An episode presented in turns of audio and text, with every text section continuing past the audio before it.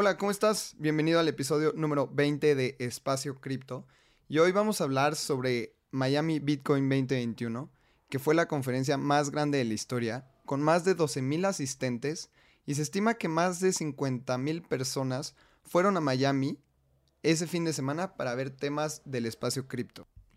Tuvimos speakers como Jack Dorsey, que es CEO de Twitter y de Square, Nick Szabo, una leyenda cypherpunk y OG de Bitcoin, Michael Saylor, CEO de MicroStrategy, Jack Mahler, CEO de SAP, y tuvimos un mensaje muy especial de Nayib Bukele, presidente de El Salvador, ya que se anunció que se pasaría una propuesta que al día de hoy ya se aprobó, en donde se reconoce a Bitcoin como una moneda legal en El Salvador. Les queremos agradecer también porque somos el podcast más escuchado de tecnología en México en Spotify. También estamos muy bien rankeados en Argentina, Venezuela, en varios países de Latinoamérica, y esto ha sido por los buenos reviews que nos han dejado en Apple Podcast.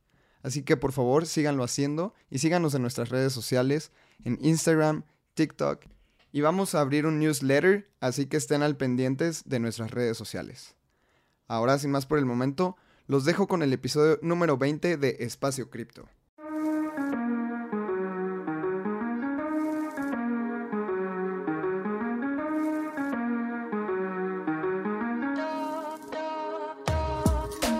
Bienvenidos a Espacio Cripto, tu podcast en español donde entenderás la fascinante industria de las criptomonedas y te mantendrás al día con lo que está pasando en este mercado.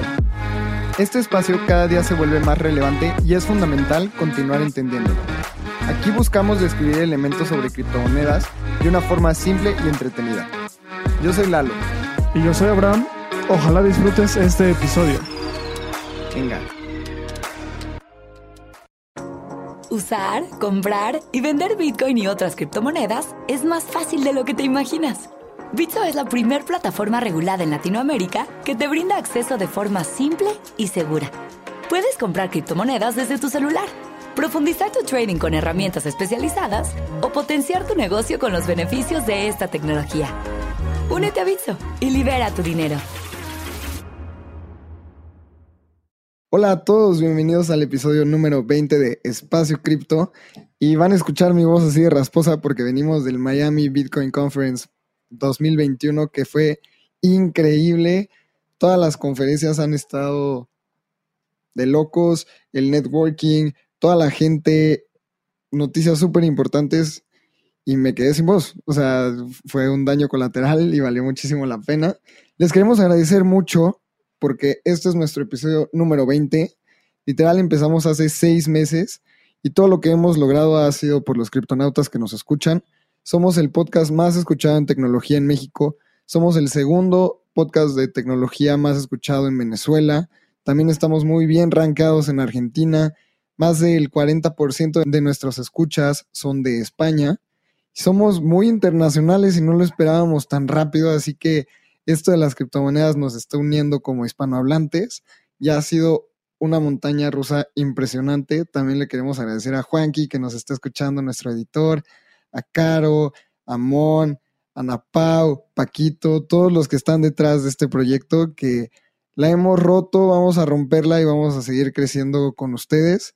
Criptonautas, también muchísimas gracias por todos los reviews, por todos los tweets. Ha sido un viaje impresionante.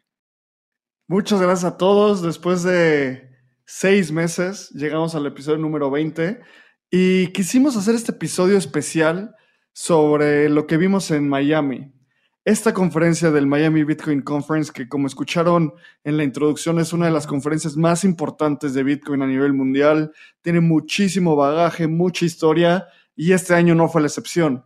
Entonces queríamos darles un resumen de, de lo que vivimos para que ustedes también sientan lo que fue estar ahí. Entonces, primero quiero empezar con, como siempre, preparamos una estructura del episodio para que ustedes tengan la mejor información. Uno es, a ver, Lalo, cuéntame, ¿por qué fuiste a la conferencia?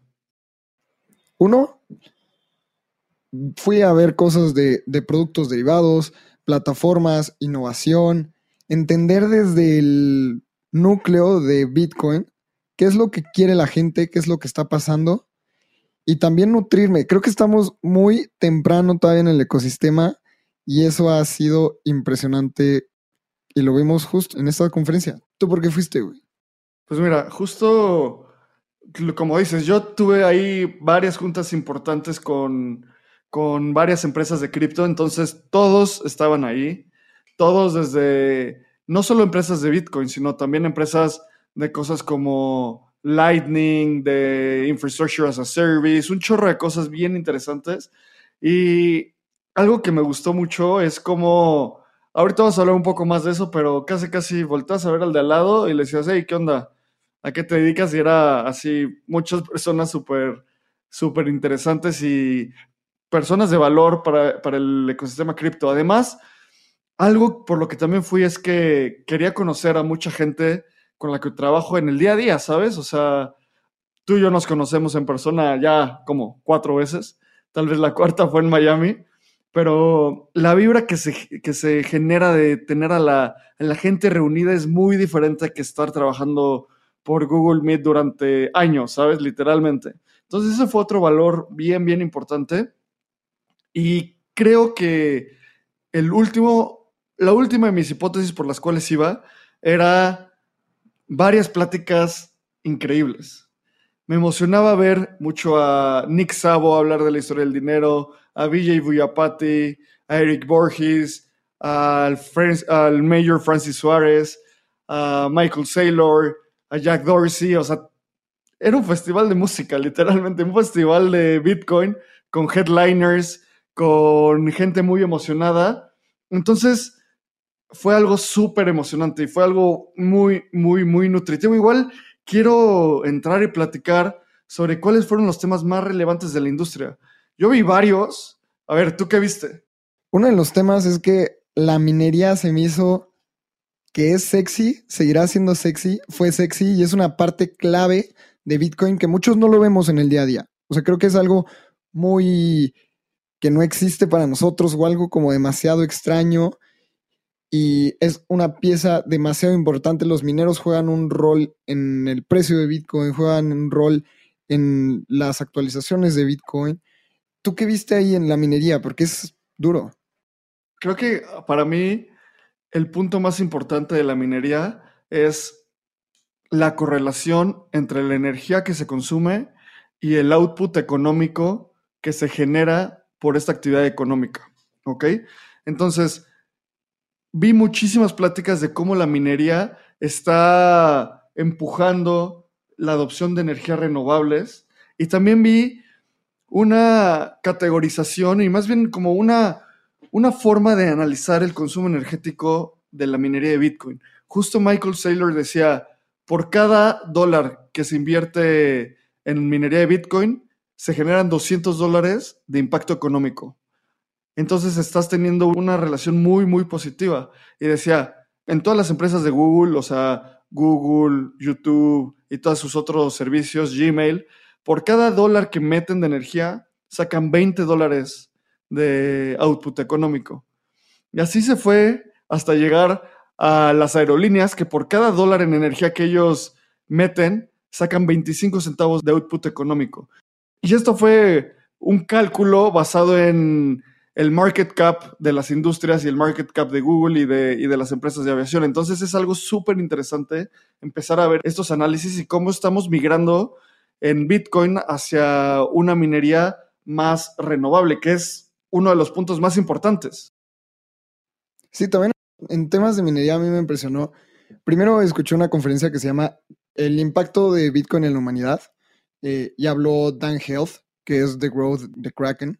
Es un OG que estuvo desde que se creó Bitcoin, nueva Cypherpunk, pero sí era como muy habla de, de Bitcoin desde un principio. Y él mencionó un caso de uso, bueno, mencionó un tema de minería bien interesante que después platiqué con gente de Venezuela y Colombia, y decían que, ok, en Venezuela hay demasiada minería porque la energía está subsidiada por el gobierno. Entonces, ¿qué pasa? Hay miles de personas minando en Venezuela, la energía es tan barata que se pueden permitir vender Bitcoin por debajo del precio cuando se vende a gran escala. Hay mineros en Venezuela que salen a Colombia, que salen a Latinoamérica y lo pueden vender hasta menos 20% abajo del precio porque hay demasiada oferta de Bitcoin en Venezuela y muchas regulaciones como para meterlas a un exchange, impuestos, bla, bla, bla. ¿Y qué pasa? Que lo compran como en las fronteras en Colombia. Hay cajeros automáticos en todo Estados Unidos, en Europa, son empresas ya muy bien establecidas, que venden el Bitcoin un 10% arriba. Entonces, por el simple arbitraje de comprarlo en Venezuela y llevártelo a países primermundistas, hay gente que está haciendo 30% en arbitraje, que es una utilidad de mover Bitcoin de un lugar a otro.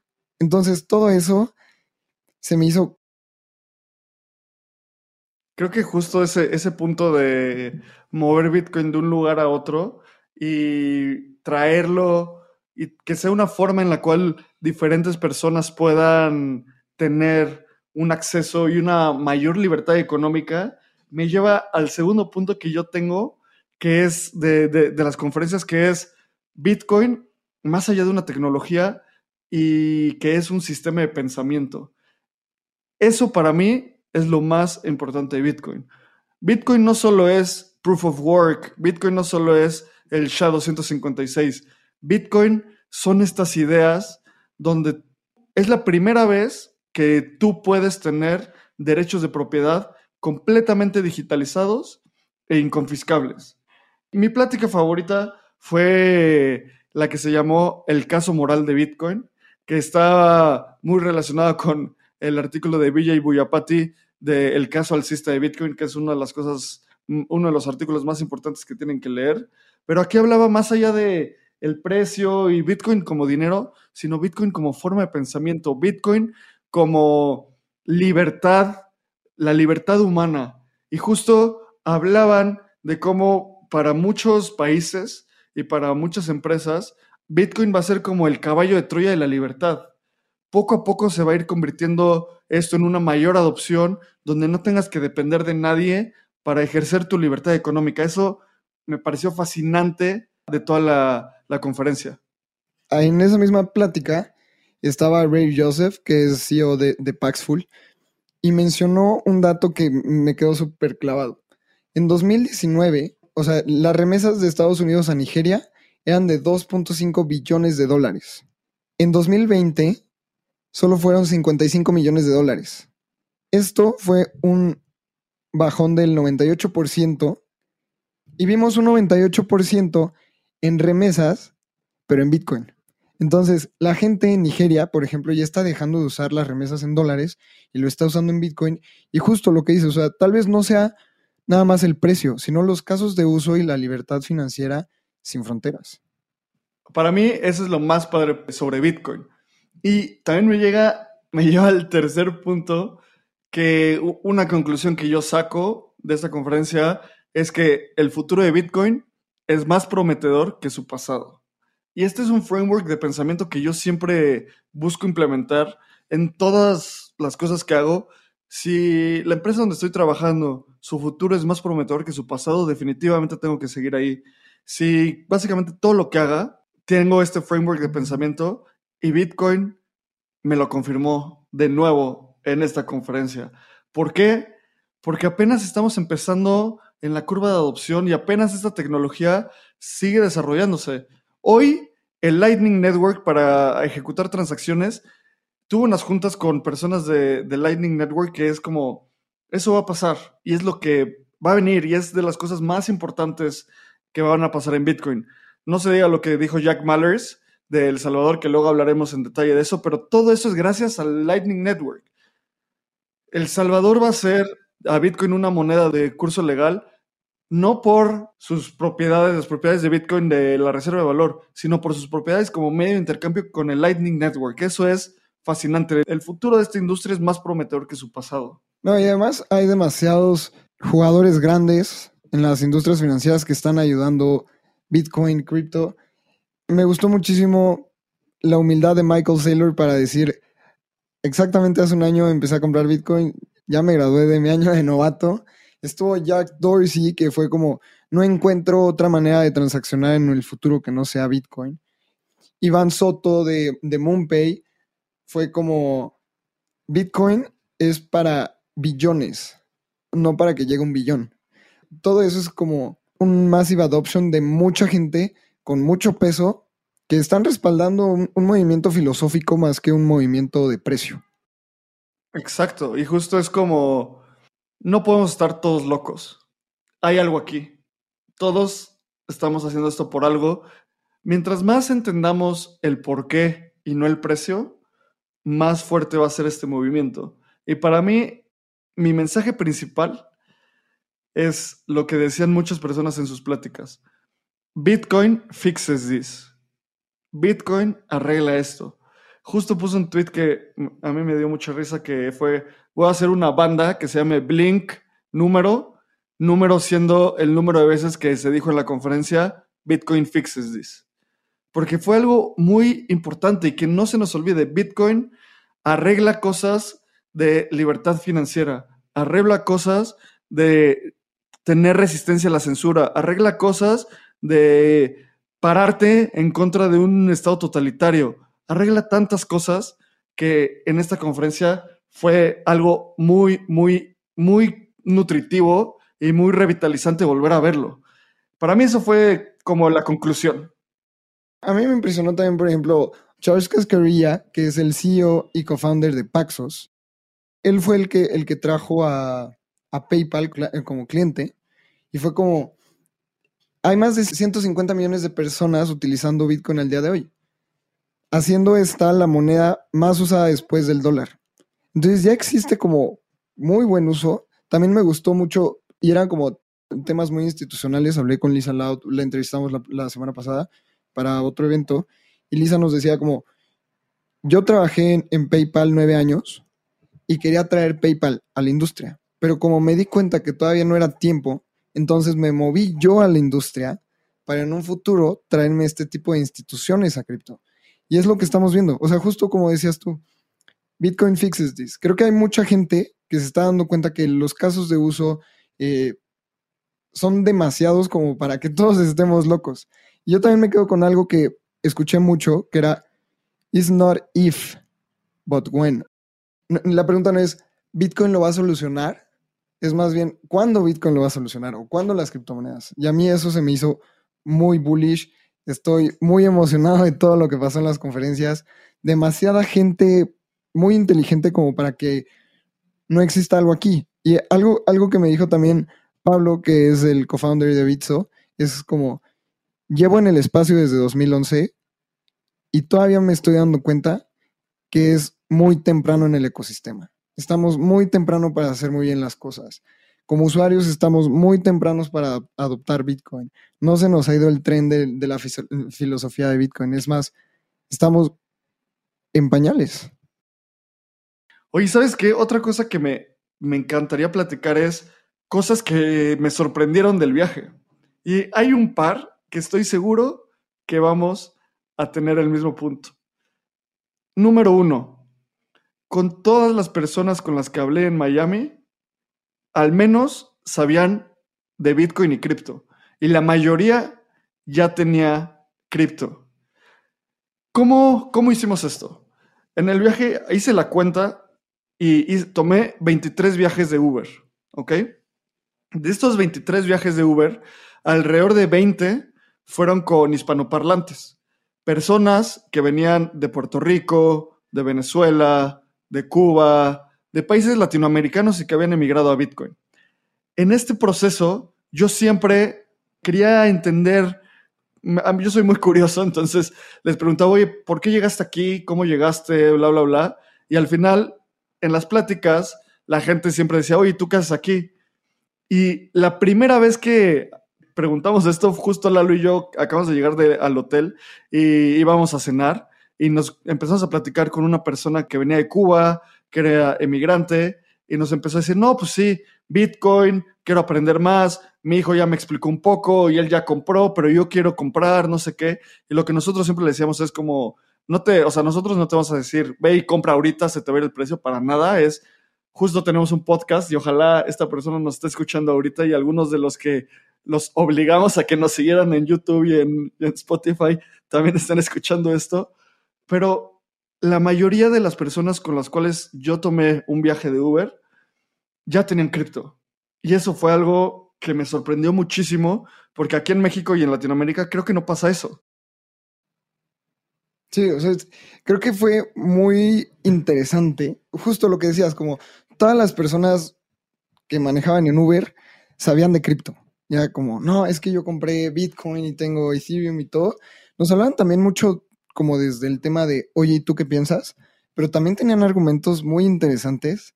También la recepcionista de nuestro hotel nos veía y era como, ¿cómo les fue, chavos? ¿Qué me traen de nuevo? ¿Qué noticias? Este, yo le estoy echando ganas y ojalá cripto sea la moneda mundial. O sea, en verdad tenían mucha energía. Y a mí otra cosa muy interesante, justo como con todo esto, es la cantidad de personas arriba de los 55 o 60 años que estaban en el evento. Justo iba, entrando y había un chavo que se veía que habrá tenido como 28, pero iba con su mamá. Y su mamá tenía como 65 años traía bastón y la señora así súper interesada y después los vi en, la galería de arte de Bitcoin. Era como, qué interesante todo este tipo de personas. Después tuve otra, otra reunión, nos invitaron a un evento y Elian, que es muy buen amigo de Espacio Cripto, y yo estábamos hablando y se nos acercaron dos señoras como de 65 y nos decían, ustedes son de Bitso porque traen las playeras, cuéntenos más. O sea, yo ya tengo Bitcoin, pero quiero saber cómo mandarle dinero a mi hijo que está estudiando en Latinoamérica y era como, hay mejores alternativas que la banca tradicional y, y a mucho este tipo de personas hacen esas preguntas que hace dos años nunca me hubiera imaginado que eso iba a pasar tan rápido. Y creo que una conclusión de mi parte para esto es que por eso estamos haciendo espacio cripto por eso cada vez vamos a hacer mejor contenido, porque necesitamos, una de las primeras formas de empezar a entender cripto es que haya contenido en español y de calidad. Y por eso nosotros hacemos esto. Y cada vez va a haber más elementos de información y educación y hay que empujarlos. Y con todo lo que estás diciendo, Lalo, otra, no sé si me sorprendió, pero otra conclusión que saqué del evento es que Miami en verdad se va a convertir en la capital de cripto para América, bueno, para Estados Unidos, ¿sabes? O sea, Francis Suárez está haciendo un gran trabajo y es muy público y cuando estás desde México dices, no, pues se ve que está haciendo cosas interesantes. Estando allá, te das cuenta que es cierto, lo va a lograr y está teniendo una gran inversión, no solo de dinero, sino también de, de capital humano y de otro tipo de recursos para que esto pase. Justo Lalo y yo conocimos eh, de una, forma súper random, nos invitaron a un evento y llegamos y era un evento bastante raro, pero resulta que había una persona que llevaba mucho tiempo interesado en Bitcoin, pero acababa de conocer a otras personas ese día y era vendedor de bienes raíces. Y estaba en el evento solo porque decía, es que quiero entender más porque sé que esto va a ser un boom gigante para Miami y quiero conectar con gente porque mucha gente va a empezar a mudarse para construir empresas, para continuar desarrollando sus proyectos y yo los quiero ayudar. Entonces, si estás en Miami en este momento, creo que acercarte al mundo cripto es algo que tienes que hacer. Sí, no, no. Y creo que este tema de Francis Suárez, todas las empresas importantes en cripto en Estados Unidos se están moviendo a Miami. Tenemos ya el estadio de básquetbol de Miami Heat, que es uno de los equipos más importantes de básquetbol en el momento, ya tiene el nombre de FTX Stadium, que es, nombrado por el exchange de, Sam. Muchas empresas como muy, muy, muy importantes están moviendo a Miami y sí, o sea, coincido contigo que Miami va a ser el hub de blockchain nivel mundial. O sea, yo creo que sí puedo decir que a nivel mundial. Ya, ya después veremos lo que, lo que pasa en El Salvador o lo que sea, pero Miami está años adelantado. Yo en, en el mundo cripto vivo muy, de, con una mente muy abierta, ¿sabes? No soy maximalista de nada. Creo que cuando caes a ser, en ser maximalista te, te cegas de, de la realidad. Y me sorprendió y no lo esperaba, pero el maximalismo de Bitcoin sigue siendo muy tóxico. El maximalismo de Bitcoin son estas personas que creen que Bitcoin es la moneda digital única y por excelencia y son muy nocivos muchas veces con otras redes como Ethereum o como básicamente cualquier otra cosa que no sea Bitcoin.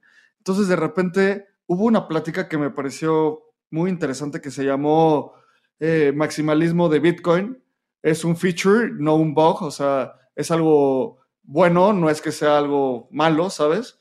Y justo después vino la plática donde Eric Borges, que es el CEO de ShapeShift, Eric Borges se sube al escenario y dice, oigan, acabo de escuchar en la plática anterior la de Toxic Maximalism is a feature, not a bug.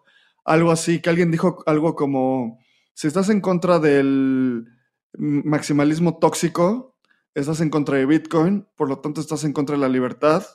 Y Eric Borges dijo, well, that's some bullshit. O sea, no es cierto, ¿sabes? Y lo que más me sorprendió fue la, reacción del público. La mitad del foro aplaudió y, estaba diciendo como, sí, muy bien dicho, y la otra mitad del foro lo abuchó. Entonces, el maximalismo es una postura política dentro de Bitcoin que creo que hay que entenderla y hay que saber cómo funciona.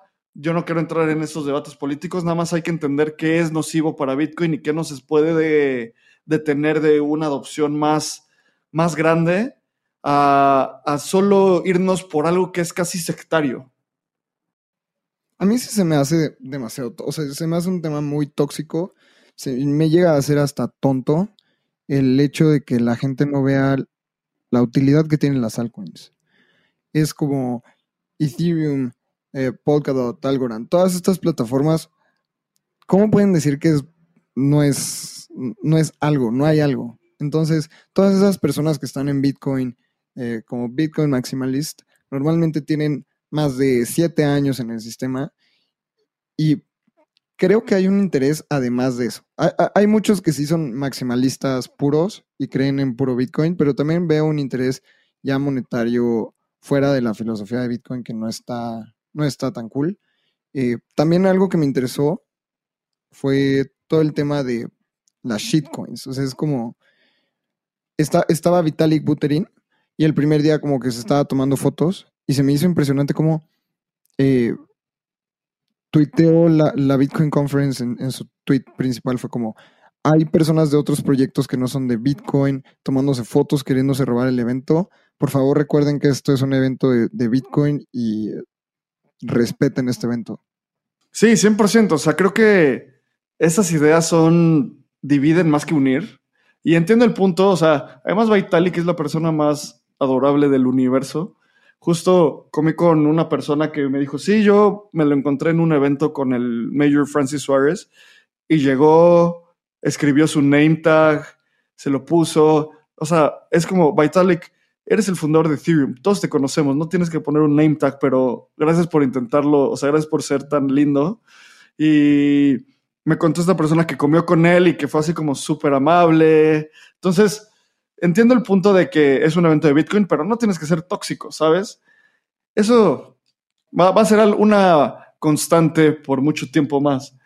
La última cosa que me sorprendió y que quiero nombrar es la fila para el baño de hombres era de 10 minutos.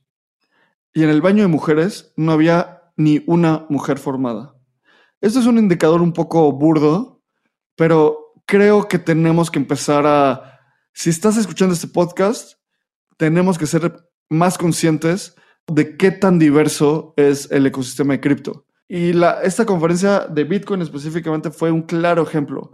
Es una industria dominada por hombres y creo que eso tenemos que combatirlo. Mientras más diversos seamos, más vamos a poder lograr una inclusión en la cual Bitcoin y las criptomonedas tengan un impacto profundo para cualquier persona que las use. Y creo yo, esa es otra de las conclusiones que me llevo. Tenemos que trabajar en la inclusión en esta industria. Sí, y creo que estoy 100% de acuerdo. También otro tema que, que me encantó fue ver muchos latinos. Era como, tú hablas español y ya por hablar español éramos amigos de toda la vida y era como, sí, nos echábamos porras entre todos porque creo que es, uno, culturalmente es como latino, te doy un abrazo y más fuera de tu país.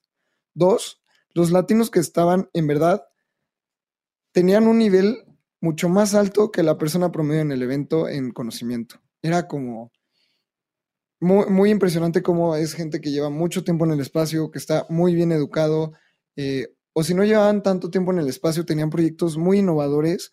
Eso se hizo muy interesante. Muchos de esos latinos los vamos a tener aquí en el podcast. habían market makers, habían traders muy impresionantes, un proyecto que se llama Ledn, que es como Lend, pero con la D antes. También hay un latino atrás, eh, acaban de levantar 30 millones de dólares.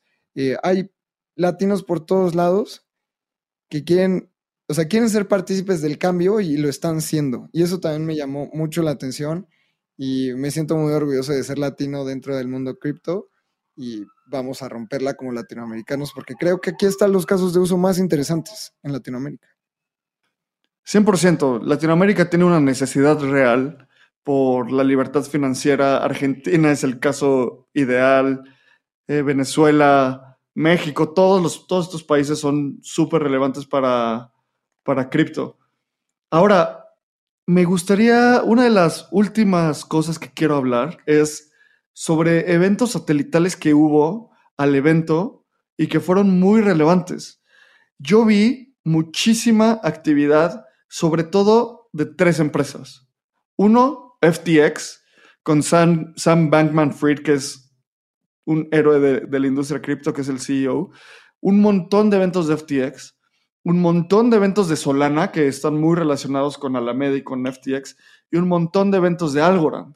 Entonces, eso te habla de quién está intentando ser muy activo en el ecosistema cripto y que además no solo está intentando ser muy activo, sino que tiene mucha lana para echar eventos bien grandes, ¿sabes?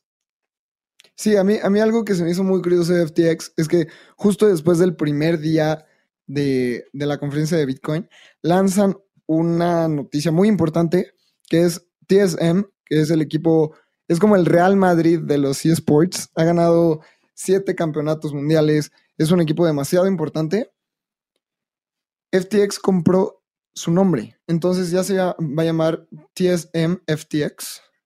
Lo compró por 210 millones de dólares a un contrato de 10 años. ¿Esto qué significa? FTX pagó 21 millones de dólares al año, que es más que lo que le paga MetLife al estadio de los gigantes de Nueva York por su nombre. Están pagando más por un esports name que por un nombre en un estadio de la NFL. ¿Qué es lo que viene y qué es lo que ve FTX y qué es lo que ve Sam? Un futuro en los deportes híbridos dentro, por ejemplo, del básquetbol, los videojuegos de básquetbol ya nombraron el FTX Stadium en, en Miami, también Sam está muy metido en temas políticos, es el principal donador de Biden. Se ve que FTX va a tener una presencia impresionante en Estados Unidos. Coinbase eh, y Binance tiemblen, este, viene, viene un monstruo con una mentalidad muy, muy, muy diferente. Eh, recordemos que Sam tiene 29 años, fundó FTX cuando tenía 27, FTX es la primera empresa en convertirse en un unicornio más rápido. Se convirtió en un unicornio en nueve meses. Desde su fundación a, estar valuada en un billón de dólares, nueve meses. A mí FTX se me hizo el, ganador de este evento, además de la comunidad. Además, en, en, la plática que dio Sam sobre The Evolution of Exchanges, hablando de una forma increíble, muy elocuente, súper, obviamente es un genio, entonces, muy, o sea, concuerdo contigo, FTX, para toda la gente que lo está escuchando por primera vez, abran su cuenta y vean de qué se trata, ¿no? Entonces, es un exchange de derivados, entonces es algo bien interesante. Por último, Lalo, conclusión, ¿qué te llevas del viaje? Estamos muy temprano. Creo que estamos en pañales vamos a hablar en un episodio aparte de toda la noticia del Salvador, pero me encantó ver un tweet que dice, primer país, nos faltan 191. Estamos todavía muy, muy, muy temprano en este ecosistema. Bitcoin vale menos que empresas como Apple. Un sistema monetario internacional sin fronteras vale menos que empresas privadas. Esa es mi conclusión. Seguimos muy, muy temprano y la comunidad cripto es la comunidad más importante en este momento en redes sociales, en el Internet y probablemente vaya a ser así por muchos, muchos años. ¿Tú qué viste? Yo me llevo un par de conclusiones. Bitcoin fixes this, de nuevo. Creo que tenemos que ser conscientes de eso. Y no digo el proof of work, de nuevo, las ideales detrás de Bitcoin fixes a lot of things, ¿sabes? O sea, pensar en, en una libertad, pensar en libertad financiera resuelve muchísimos problemas muy importantes. Para mí la conclusión es, yo no estoy aquí por el precio, estamos aquí por todo lo que tenemos que seguir construyendo. Tengo más energía que nunca para seguir construyendo todas las cosas que estamos haciendo en, en cripto y en espacio cripto. Creo que quiero agradecerle a todas las personas que nos están escuchando porque al escucharnos es una forma de cuestionarte todo y es lo que nosotros buscamos imprimir en, nuestra audiencia. El hecho de tener curiosidad de qué es Bitcoin, qué es cripto, ya te estás cuestionando una de las cosas más fundamentales que es qué es el dinero, qué es el sistema económico global. Estamos aquí por eso, estamos aquí para continuar construyendo, ir a un evento donde más de 50 mil personas volaron a Miami solo para hablar de Bitcoin, es muy revitalizante y es una confirmación de que personalmente voy a invertir el resto de, mi trabajo en, en generar un impacto positivo potenciado por esta tecnología tan transformacional. Así que esa es mi conclusión. Gracias por escucharnos en este episodio 20 de Espacio Cripto. Ya saben, nos pueden seguir en arroba espacio cripto, a mí en arroba abramcr. Yo estoy en Twitter como Lalo Cripto. También abrimos ya nuestro TikTok como Espacio Cripto. También síganos en Instagram, estamos haciendo nuevos lives, estamos haciendo cosas para conocerlos más. Y como Abraham dijo, traemos una energía, se la vamos a dedicar este espacio. Cualquier pregunta que tengan, háganla, somos súper abiertos en ese aspecto. Queremos estar con ustedes. Eh, pásenos preguntas, hagamos un episodio de preguntas frecuentes, escríbanos en Instagram, escríbanos en Twitter. Estamos muy alcanzables. Nuestro correo es lalo el de Abraham es abraham arroba Y nada, estamos aquí, vamos a permanecer. Nuestro goal es mínimo grabar mil episodios. Este es un recuento, el, el episodio número 20 y no podríamos estar sin ustedes, entonces estamos muy agradecidos de los que nos escuchan y nos escuchamos en el episodio número 21 para hablar de Bitcoin, de El Salvador y de temas, más temas que vimos en esta conferencia.